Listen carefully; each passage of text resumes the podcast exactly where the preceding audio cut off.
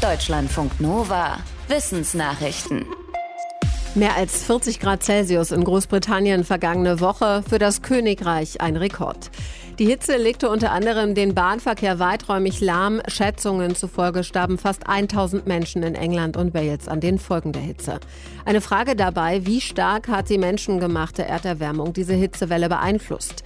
Das hat jetzt ein internationales Team mit Hilfe von Computermodellen abgeschätzt. Dabei kam raus, der Klimawandel hatte eine so intensive Hitzewelle mindestens zehnmal wahrscheinlicher gemacht. Laut der Londoner Klimaforscherin Friederike Otto ist das noch eine eher vorsichtige Schätzung. Nach ihren Angaben sind Hitzewellen in Europa in der letzten Zeit oft noch heißer als von Klimamodellen berechnet. Ohne die menschengemachte Erderwärmung wären die Temperaturen während der britischen Hitzewelle Mitte des Monats demnach um etwa zwei Grad kühler ausgefallen. Heftiger Regen und Vulkane sind keine gute Kombi, denn Starkregen kann unter anderem Vulkanhänge durchweichen. Das begünstigt Ausbrüche und erhöht außerdem die Wahrscheinlichkeit für gefährliche Hangrutschungen und Schlammlawinen. Bei der Auswertung historischer Daten haben zwei US-Wissenschaftler herausgefunden, statistisch gesehen hat Starkregen bei einem von sieben Vulkanen solche Auswirkungen. In Zeiten des Klimawandels wird das Problem voraussichtlich weiter zunehmen, denn laut den beiden Forschenden weisen Klimamodelle darauf hin, dass es in den kommenden Jahrzehnten weltweit in mehr als der Hälfte der Vulkangebiete häufiger heftig regnen wird. Betroffen sind unter anderem Vulkane am Mittelmeer in Japan und in Indonesien. Die Forscher empfehlen unter anderem bei der Überwachung der Vulkanaktivität auch den Regen und die Bodenfeuchte mitzumessen, um wenigstens so früh wie möglich vor Ausbrüchen und Rutschungen warnen zu können.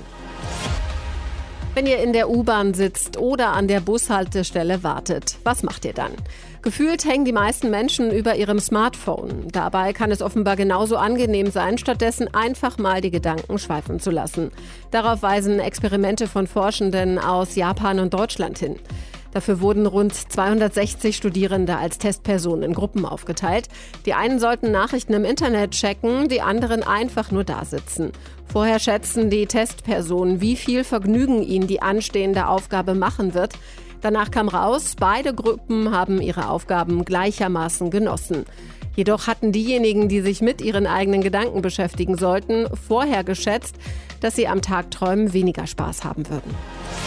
Batterien können gesundheits- und umweltgefährdende Stoffe enthalten und dürfen deshalb nicht im Hausmüll entsorgt werden. Das könnte bei einer durch Wasser aktivierbaren Einwegbatterie aus Papier anders sein, die ein Schweizer Forschenden-Team entwickelt hat. Sie funktioniert mit drei biologisch abbaubaren Tinten, in denen verschiedene Stoffe aufgelöst werden.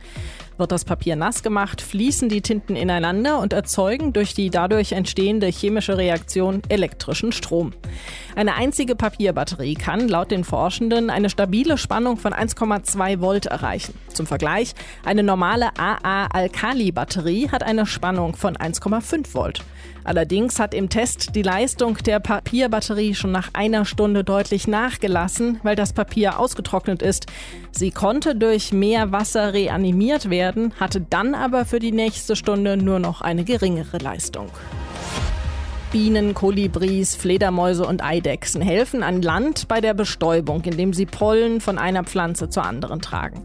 Meeresalgen brauchen diese Art der Bestäubung nicht. Das war die bisher vorherrschende Meinung in der Biologie. Stimmt nicht, fand jetzt ein internationales Forschenden-Team unter Mitarbeit des Max-Planck-Instituts für Biologie raus. Die baltische Meerassel ist sozusagen die Biene des Meeres und hilft vor allem der Rotalge bei der Befruchtung. Die etwa ameisengroße Krustentiere ernähren sich von Mikroalgen, die auf den Rotalgen wachsen. Wenn die Asseln eine männliche Rotalge abweiden, dann bleibt das auf der Blattoberseite klebende Sperma der Pflanze am Körper der Asseln kleben. Genauso wie bei den Bienen die Pollen. Klettern die Asseln dann auf eine weibliche Alge, lösen sich die Spermien wieder und bestäuben die Eier. Kraniche ziehen nicht nur als Zugvögel im Frühling und Herbst über Deutschland hinweg. Rund 12.000 Kranichpaare brüten in Deutschland, die meisten im Nordosten.